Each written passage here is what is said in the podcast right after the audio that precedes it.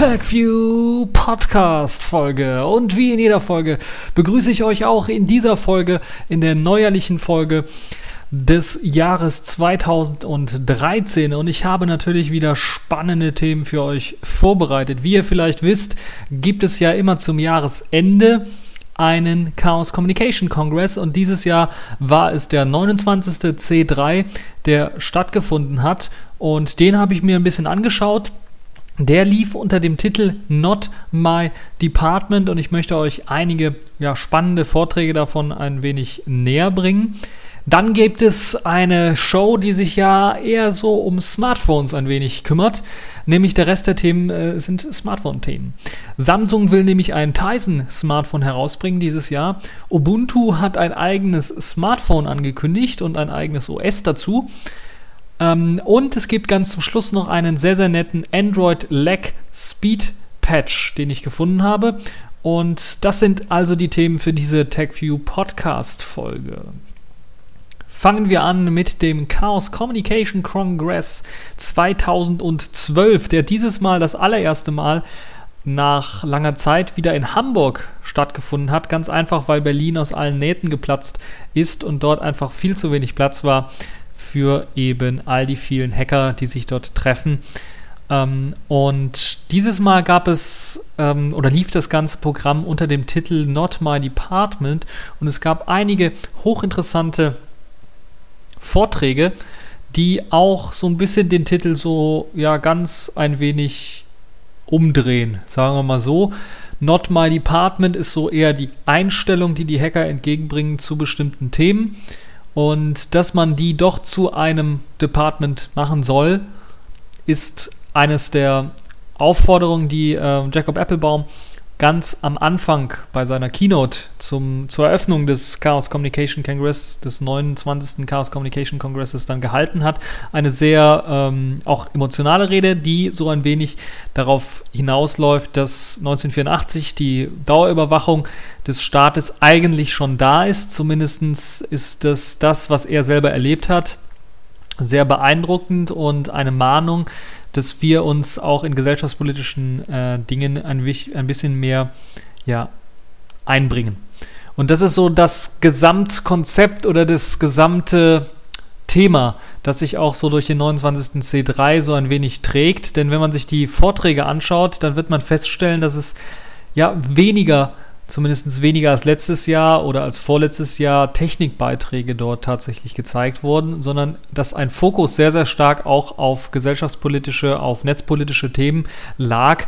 Und nicht nur eben das Neusprechteam beispielsweise wieder Politiker ausgenommen, äh, auseinandergenommen hat und deren Reden auseinandergenommen hat, haben wieder auch ein äh, hervorragender Vortrag Wer es nicht kennt, da werden einfach Zeitungsschnipsel, Interviews von Politikern, ähm, aber auch Fernsehinterviews auseinandergenommen, die Sprache analysiert und da stellt man teilweise erstaunliche Sachen fest, wie beispielsweise das sogenannte Wulfsche Mann, das äh, auch auftritt hier in, ähm, in dieser Rede bzw. in diesem Vortrag, äh, dass da ein wenig auseinandergenommen wird. Das also eine Sache, die man auf jeden Fall noch einmal sich anschauen sollte. Dann ein sehr, sehr spannender Vortrag auch zur Privatisierung der Rechtsdurchsetzung, das so ein bisschen zusammenfasst, was ACTA, ähm, CETA und die ganzen und PIPA und, und, und die ganzen anderen Bewegungen der Content Lobby, der Content Mafia in den letzten Jahren alles gebracht haben und wie sich das Ganze dann eventuell doch durchsetzen kann und was für Pläne in der Zukunft dann noch ähm, ja, auf dem Tisch liegen und vor allen Dingen auch hochinteressant, wie jetzt einige Pläne erstmal wieder in die Schublade gepackt worden sind, weil die Proteste zu ACTA letztes Jahr so stark und so groß waren, dass sehr, sehr viele Politiker sich jetzt ein wenig äh, ängstigen und äh, erst einmal die ganzen von Lobbyisten ausgearbeiteten ähm, ja, Handelsabkommen und, und äh, ja, sagen wir mal, Dinge, die so ein bisschen das Internet und den Urheber, das Urheberrecht so ein bisschen anfassen, alles so ein bisschen beiseite gelegt haben. Und Ja, wir wollen uns äh, noch ein bisschen was weiter unterhalten um solche Sachen. Äh, es gibt halt auch einige Vorträge, die so ein bisschen dann auch doch in diese Technikmaterie reingehen, aber immer noch ein bisschen was netzpolitisch ähm, sind oder vielleicht auch ökologisch sind. Beispielsweise faire Computer, sind diese möglich? Erst einmal aus ökologischer Sicht und dann natürlich auch aus der Sicht, ähm, werden Leute nicht ausgebeutet. Bestes Beispiel dazu, Foxconn in China und die ganzen Apple-Produkte, die dort hergestellt worden sind oder werden unter Hochleistungstouren. Natürlich nicht nur Apple-Produkte, sondern auch viele, viele andere, andere ähm, Hersteller haben da Produkte, aber Apple ist halt gerade da im Besonderen doch sehr, sehr stark vertreten und auch in der Medienlandschaft doch äh, sehr, sehr stark ähm, dort vertreten. Deshalb sollte da die Verantwortung doch ein bisschen was äh, mehr liegen. Dann auch wieder so ein netzpolitisches Thema, das Transparenzgesetz, das sogenannte, das in einigen Bundesländern existiert. Das wurde mal auf den Prüfstand gestellt. Es gibt dort auch eine äh, kleine Internetseite, fragdenstaat.de, die einem ermöglicht halt eben ähm, Hilfe zu leisten, um eine ja, um eine Auskunft zu erbeten beim Staat oder bei, bei dem jeweiligen Bundesland, um äh, eine bestimmte Sache halt irgendwie herauszufinden.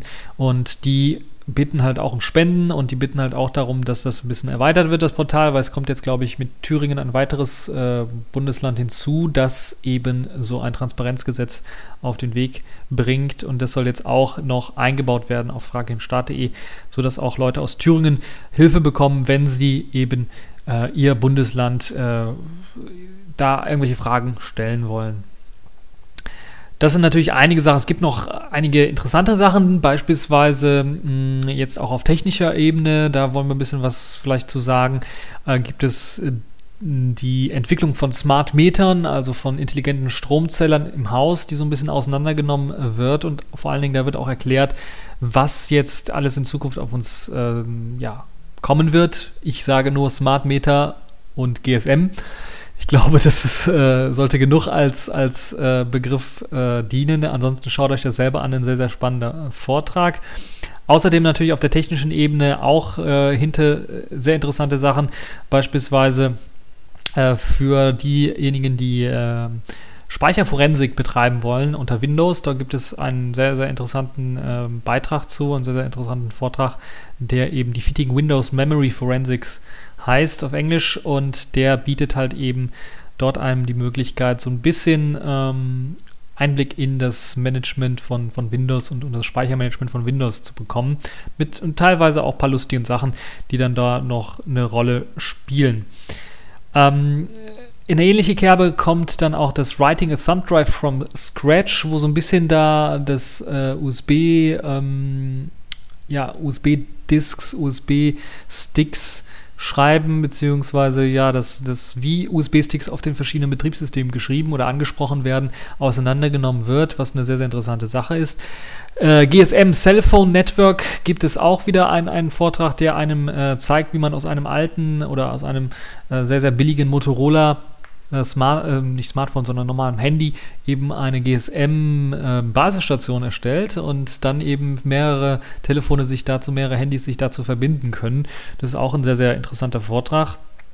Ähm, und dann natürlich wieder in die netzpolitische Sache, was man natürlich nicht vergessen kann als sehr, sehr großes Thema immer noch, ist äh, der Staatstrojaner, der ja letztes Jahr, vorletztes Jahr schon äh, geknackt worden ist, beziehungsweise dort einige Ausschnitte gezeigt worden sind. Jetzt gibt es ein kleines Update dazu, kann, da kann man sich auch ein bisschen was informieren.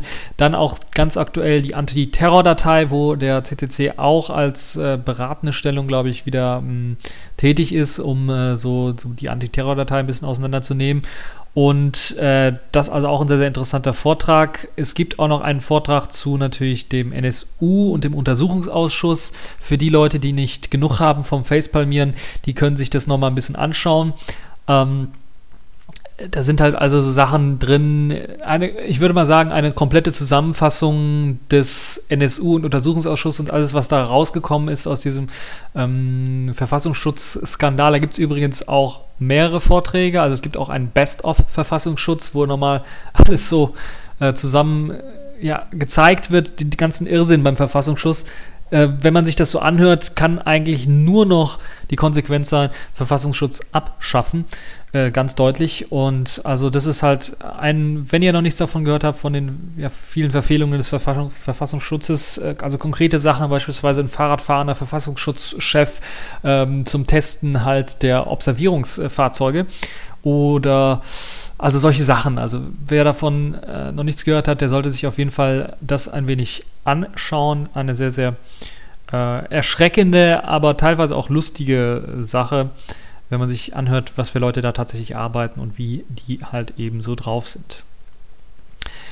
Gut, zurück zu den äh, Techniken. Dort ein sehr, sehr interessanter Vortrag, den ich mir selber noch nicht angeschaut habe, aber wo ich mir sagen lassen habe, dass der sehr interessant sein soll.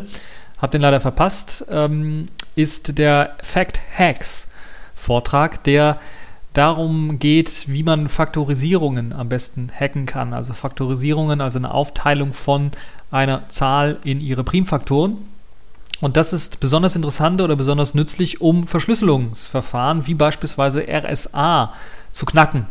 Und das ist halt ein sehr, sehr interessanter Vortrag, der sich halt eben mit diesen ähm, verschiedenen Hacks rund um die Faktorisierung kümmern kümmert und äh, den sollte man sich auf jeden Fall auch anschauen. Ich werde mir den auch nochmal anschauen, um dann so ein bisschen äh, wieder auf dem neuesten Stand zu sein. Also das natürlich so die, äh, würde ich mal sagen, die Sachen, die ich so rausgepickt habe, die ich als wichtig empfinde. Ansonsten gibt es natürlich immer so Sachen, die man sich anschauen kann. Ähm, ich werde äh, den FTP-Server vom CCC verlinken, dort könnt ihr euch die Sachen herunterladen. Äh, gibt natürlich immer so Sachen, wo ihr sagen würdet, okay, das ist jetzt eine Sache, die mich eher interessiert, beispielsweise hier, äh, wie das russische äh, Abhör, Abhören des Staates funktioniert im, im Internet oder allgemein auch, äh, wie, wie da die Bevölkerung abgehört wird. Ähm, oder auch, äh, was könnte man da noch raussuchen? Äh, das ist vielleicht auch eine super Sache.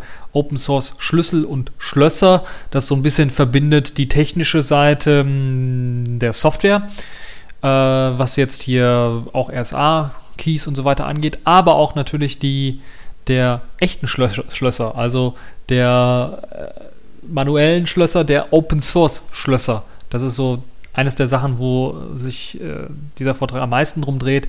Also äh, Schlüssel nachbilden, weil das ist halt eben quasi Open Source, weil man halt eben so einen Originalschlüssel nehmen kann, sich dort die Zacken und die ganzen, also diesen Aufbau dieses Schlüssel anschauen kann und den versuchen kann nachzubauen. Und dort gibt es sehr, sehr interessante Experimente, die sie dort vorgestellt haben, beispielsweise wie sie eben so einen Metallschlüssel einfach aus Plastik mit einem 3D-Drucker nachdrucken können und dadurch halt eben verschiedene Sachen aufschließen können. Und interessant ist auch der Fakt, dass es sehr, sehr viele Masterschlösser gibt, also oder Masterschlüssel gibt für eben Schlösser, die halt eben alle Schlösser aufschließen, beispielsweise ein Schlüssel für Handschellen. Und den haben sie auch in so einem 3D-Drucker oder zumindest in Plastik nachgebildet, nachgearbeitet. Und dort gibt es einen spannenden Vortrag, wie sie halt eben auch das höchst neueste und höchst sichere ähm, Schlossverfahren für solche Handschellen halt eben auch geknackt haben, äh, was ein bisschen was schwieriger war. Und das ist auch vielleicht ein spannender Vortrag, äh, der zumindest bei mir mh, auch zu den Top 10 Vorträgen dieses Kongresses gehört haben. Ja, dann gibt es halt noch viele, viele andere Vorträge, die man sich anschauen kann, aber natürlich, äh, es gibt immer Vorträge, die jedes Jahr wiederholt werden beim äh, Chaos Computer ähm, Kongress, äh, Chaos Computer Club Kongress, Chaos Communication Kongress, so heißt der. Ähm, also Vorträge, die jedes Jahr wiederkehren, das sind Jahresrückblicke beispielsweise. Da gibt es einmal den Jahresrückblick des CCC selbst, der so ein bisschen natürlich dann auf, auf äh, so, so wie eine Mitglieder, große Mitgliederversammlung das so ein bisschen aufzählt, was sie alles erreicht haben. Teilweise auch ein bisschen was lustig, aber es gibt vor allen Dingen auch den FNORD-Jahresrückblick, der natürlich immer dazu einlädt, ja, sich mal gemütlich zurückzulehnen und dann mal für eine Stunde oder ein bisschen was mehr sich kaputt zu lachen über die Sachen, über die kuriosen Sachen, die äh, in diesem Jahr passiert sind. Und den kann ich also, also nur wärmstens ans Herz legen, wenn man sich richtig mal kaputt lachen möchte über verschiedene Sachen. Das ist wirklich äh, einer der besten. Frank und Fefe stellen das natürlich wie jedes Jahr vor. Außerdem auch natürlich wie auch jedes Jahr das, äh, das sogenannte Hacker Jeopardy, vielleicht für einige interessant, das mal reinzuschauen, so ein bisschen. Also Je Jeopardy ist ja leider in Deutschland nicht mehr im Fernsehen, also für diejenigen, die ein bisschen was Jeopardy gucken wollen, jetzt in dem Fall ein Hacker Jeopardy. Und sehr, sehr schön, auch das Noogabytes ist wieder zurück. Also das ist ja dieses sogenannte Bilderrätsel, das glaube ich, oh, das ist schon was länger her, das ist in Originalbesetzung ähm, aufgetre aufgetreten ist. Also die Leute, die es tatsächlich ja, erfunden haben, würde ich mal fast sagen. Die sind diesmal wieder auch beim 29.C3 gewesen und haben halt eben dieses Bilderrätsel wieder ähm, ja, gezeigt, was ich sehr lustig finde. Äh, auch für, für netten Zeitvertreib, so mal eine Stunde oder sowas reinschauen. Äh, das Bilderrätsel funktioniert so, dass eben technische Begriffe oder Begriffe, die mit dem Computer zu tun haben, äh, sagen wir mal technische Begriffe eher, ähm, oder Begriffe, die Hacker kennen sollten, sagen wir mal besser so, dass die mit Hilfe eines Bildes versucht werden darzustellen und man muss halt eben diesen technischen Begriff hinter dem Bild halt erraten. Das ist halt so eine spannende Sache. Es gibt dann noch teilweise ein paar Sachen, wo es andersrum geht, wo man halt eben äh, ein Bild gezeigt bekommt und den Titel eines Filmes erraten muss.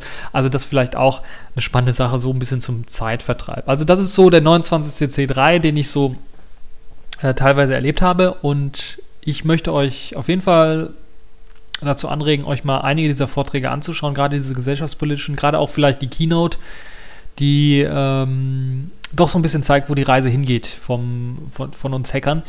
Und ähm, ja, das ist auf jeden Fall eine sehr, sehr spannende Sache. Deshalb sollte man sich das auf jeden Fall mal anschauen und auf jeden Fall antun. Also der Chaos Communication Congress, der 29. Nächstes Jahr wird der 30. stattfinden, wahrscheinlich auch wieder in Hamburg.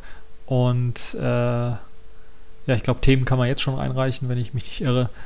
Ähm, und ja, das also zum 29. C3.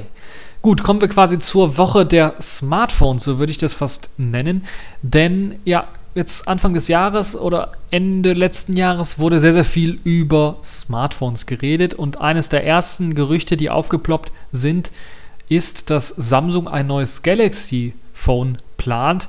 Und zwar ein Galaxy Phone, das auf Tizen basiert. Tizen oder Titzen, wie man es vielleicht im Deutschen aussprechen würde, ist der ja, inoffizielle Nachfolger, würde ich sagen, oder einer der Nachfolger von Migo. Migo, ein Gemeinschaftsprojekt von Nokia und Intel. Intel hat sich ja abgespaltet und Nokia hat gesagt, nö, wir machen nicht mehr. Äh, haben dicht gemacht, im Grunde genommen, sind zu Windows gewechselt. Ähm, daraus entstanden ist ja aus dem Migo, was bei Nokia entwickelt worden ist, das Jolla-Team, also die ehemaligen Entwickler von eben dem Migo, was bei Nokia entwickelt worden ist. Und ein anderes, weiteres Team war halt eben Intel. Die sind jetzt, haben sich einen neuen Partner gesucht und haben sich dann auch einen der größten Smartphone-Hersteller der Welt jetzt mittlerweile organisiert, nämlich Samsung. Und Samsung hatte ja ein eigenes Betriebssystem namens Bada, das auch teilweise auf Linux aufgesetzt hat. Und dieses haben sie jetzt teilweise aufgegeben oder verschmolzen mit eben den Resten von Migo, den Intel mitgebracht hat. Und das Ganze nennt sich jetzt Tizen. Also eine Verschmelzung, die vor allen Dingen auch auf eben HTML5-Elemente, auf CSS und auf JavaScript setzt, aber auch auf beispielsweise das vor kurzem erschienene, in, zumindest als Desktop erschienene Enlightenment ähm, also auf die Enlightenment Foundation Libraries, auf die EFL-Bibliotheken, wird Tizen auch sehr, sehr stark setzen, weil Samsung ja auch einer der ähm, führenden Sponsoren hinter dem äh, Enlightenment-Projekt sind, ist, ist einer der Sponsoren, ja. Ähm, auf jeden Fall hat Samsung halt eben vorgestellt, dass sie zusammen mit NTT Docomo, das ist ein japanischer Smartphone-Hersteller, ein relativ bekannter, einer der größten japanischen Mobilfunkanbieter, äh, die halt eben auch eigene Betriebssysteme ausliefern und Betriebssysteme vor allen Dingen ohne ähm, iOS und also ohne iPhone-Geschichten und ich glaube auch ohne Android-Geräte, oder? Ne, ohne, doch mit Android-Geräten, doch, aber ohne iOS. Und jedenfalls die wollen jetzt ähm, zusammen mit Samsung in Japan 2013 ein erstes Galaxy-Smartphone mit eben diesem Tizen-Betriebssystem ausliefern. Interessant ist da die Parallele zu sehen, dass man äh, bei Samsung tatsächlich genauso wie bei Jolla sich zunächst einmal auf den asiatischen Markt so ein bisschen konzentrieren möchte und das so sehr als Primärmarkt sehen möchte. Ähm, Allerdings hat man sich auch schon Mobilfunkanbieter in Europa gesucht, beispielsweise Vodafone und die France Telekom. Und die sollen halt in Europa dazu dienen, eben dieses Smartphone zu verteilen. Ähm, sonst gibt es eigentlich wenig Details zu dem ganzen Artikel. Also es ist auf jeden Fall so, dass ja vielleicht für diejenigen, die es noch nicht wissen, Tizen tatsächlich auch schon in der Version 2.0 vorliegt. Dort gibt es ein SDK, das heißt, es gab auch schon eine 1.0er Version, da hat man auch relativ wenig von mitbekommen. Und es gibt ein Entwicklungsphone. Das ist auch auf dem Heise-Artikel, den ich verlinken werde, zu sehen. Das äh, Tizen Entwicklungsphone sieht natürlich noch bisschen recht klobig aus und so wird sicherlich nicht die Endfassung aussehen, aber für die Entwicklung ist es halt interessant. Und das Interessante ist halt eben, dass es halt äh, eben tatsächlich bisher immer so war, dass man von Tizen sehr wenig gesehen hat. Und jetzt diese Ankündigung, äh, Samsung kann man es durchaus zutrauen, dass sie so ein Smartphone rausbringen können. Die haben Millionen letztes Jahr verdient wenn nicht sogar Milliarden mit ihren Smartphones, haben natürlich auch eine ganze Menge investiert in, in äh, auch Gerichtsprozesse gegen Apple und Patentprozesse, das muss man auch so sagen. Aber sie haben halt auch eine ganze Menge investiert in Werbung und, und sind dadurch tatsächlich auch einer der größten Smartphone-Hersteller der Welt geworden. Und äh, sicherlich ein Vorzeigeprodukt für Android-Geräte. Das muss man durchaus sagen. Vielleicht auch durch den Patentstreit mit Apple so ein bisschen bedingt.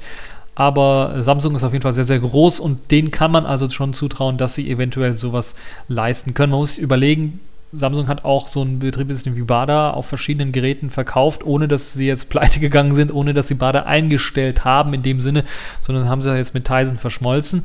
Und das Wichtige ist tatsächlich, dass das Gerät relativ früh rauskommt und das haben sie jetzt tatsächlich auch vor. Sie wollen also mit Selfish gleichziehen, dass sie auch 2013 jetzt ähm, dann ihr Betriebssystem zusammen mit ihrem Smartphone herausbringen äh, will.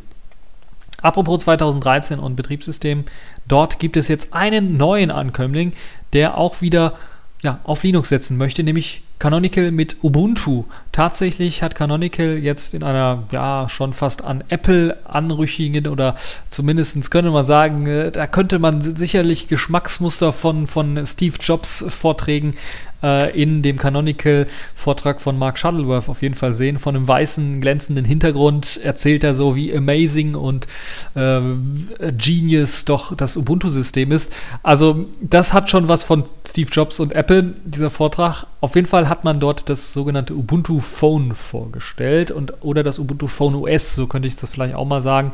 Also das Betriebssystem, das auf einem Ubuntu Phone laufen soll. Das Ubuntu Phone ist tatsächlich auch eine Hardware, die man bauen möchte oder die man zusammen mit einem Partner bauen möchte. Allerdings äh, frühestens kann man damit erst 2014 wahrscheinlich rechnen.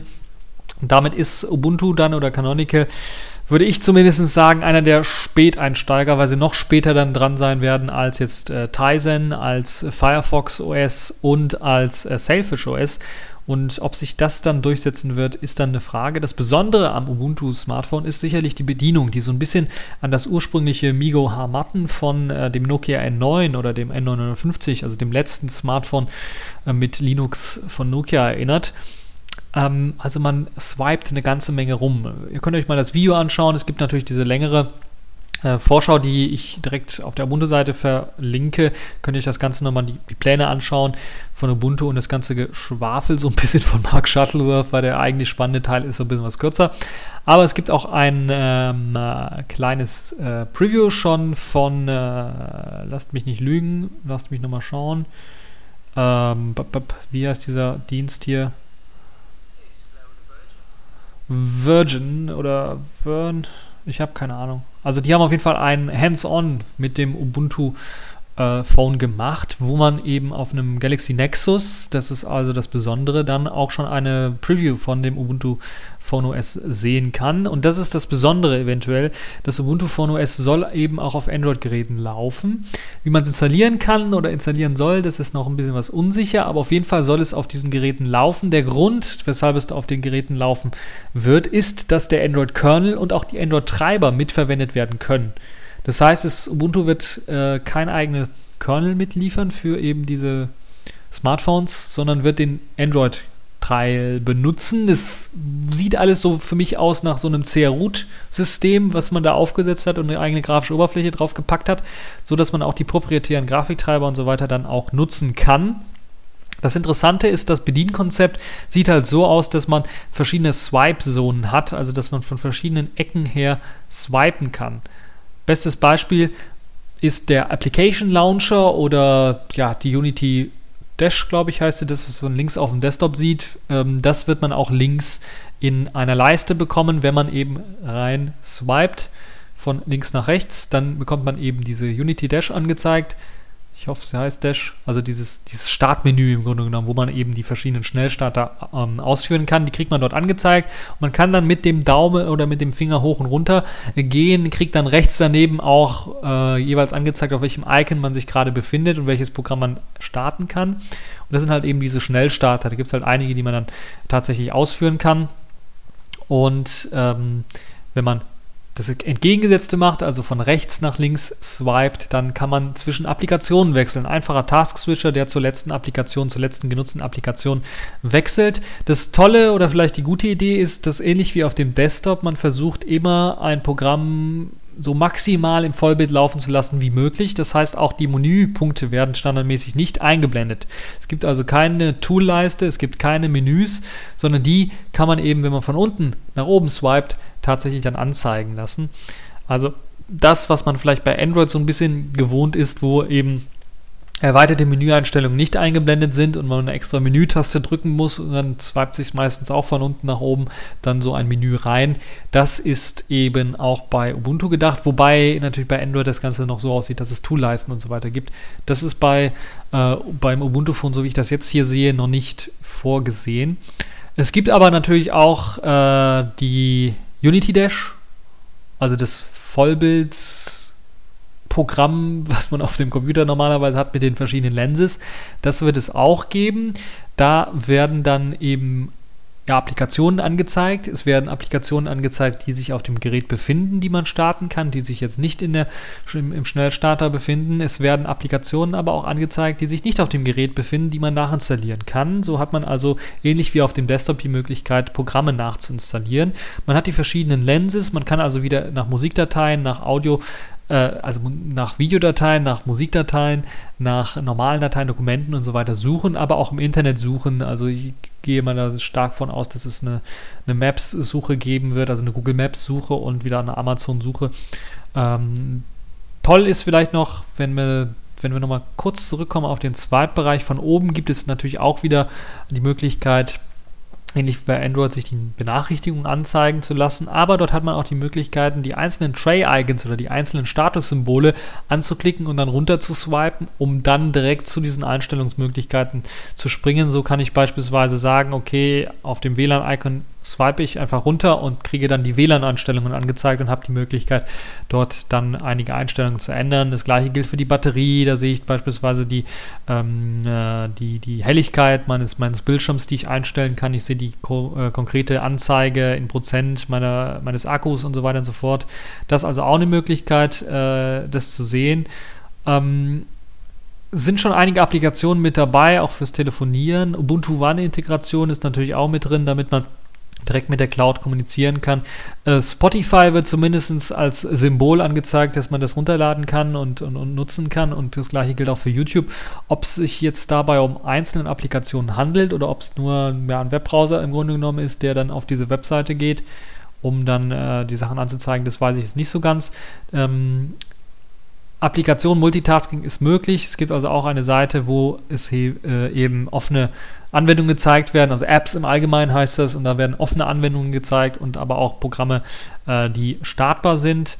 Äh, das erinnert mich so an Sailfish, so vom, vom, vom Aussehen des Task Switchers.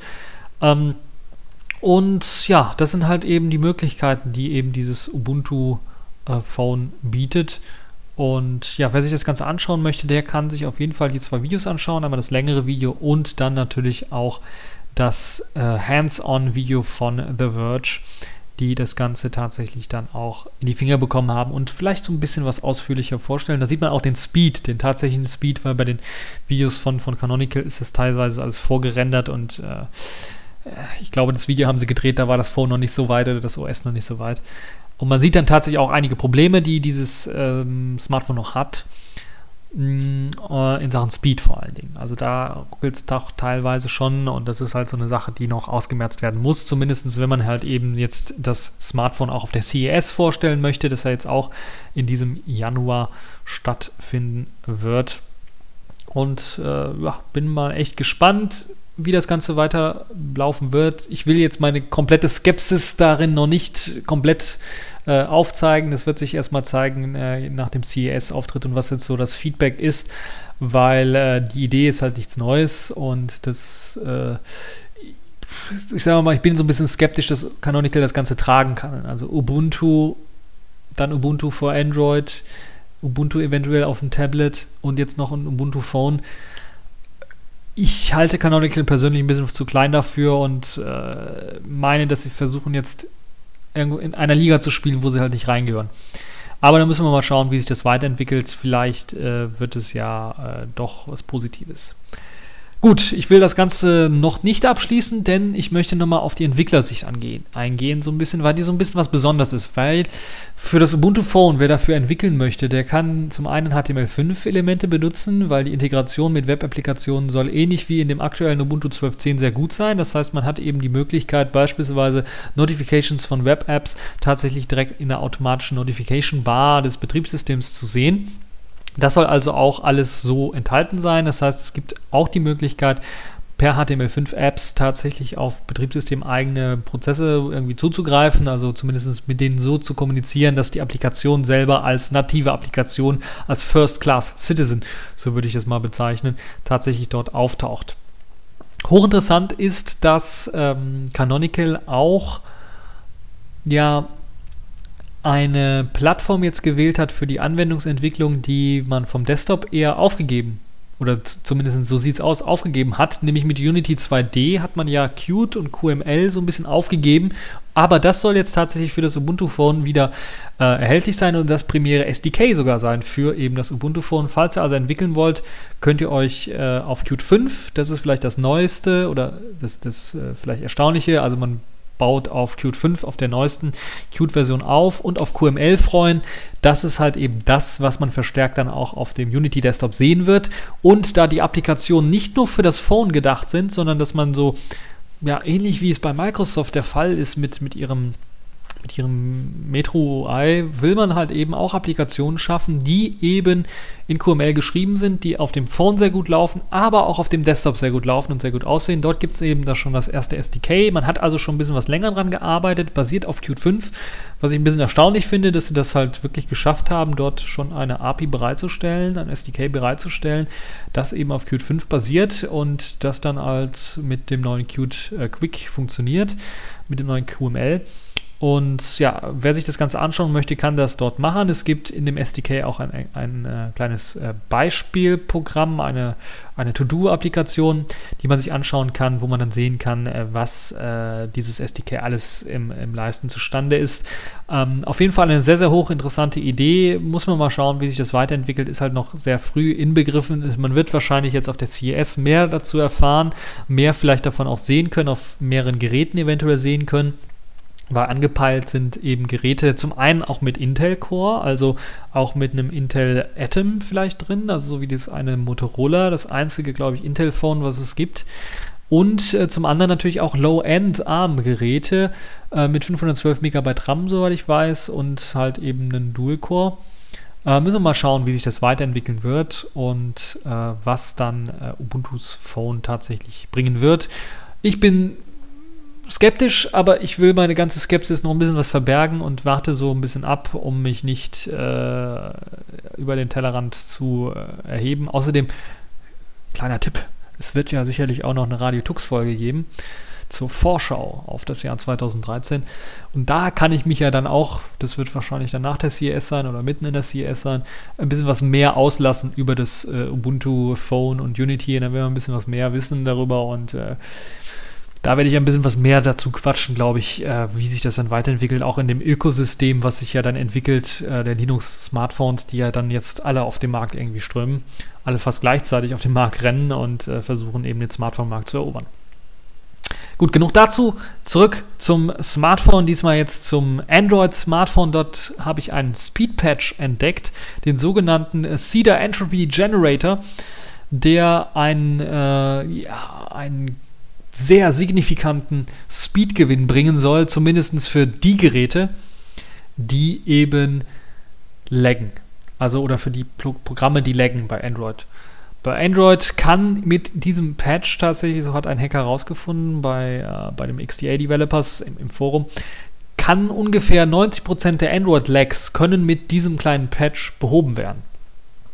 Und was dort gemacht wird, vielleicht aus technischer Sicht ähm, so ein bisschen mal zur Erklärung. Äh, Googles JVM, also Java Virtual Machine, nutzt eben wie Suns JVM zum Generieren von ähm, Zufallszahlen, von Zufallsdaten, die das Device Def Random. Und dieses Device ist eigentlich sehr, sehr limitiert, was eben das Erzeugen von solchen Zufallszahlen angeht. Und äh, das wird halt tatsächlich auch benutzt für eine ganze Menge von Sachen, UIDs, äh, Session Keys, SSL und so weiter und so fort. Jeder, fast jeder Prozess benutzt es in irgendeiner Form und Weise.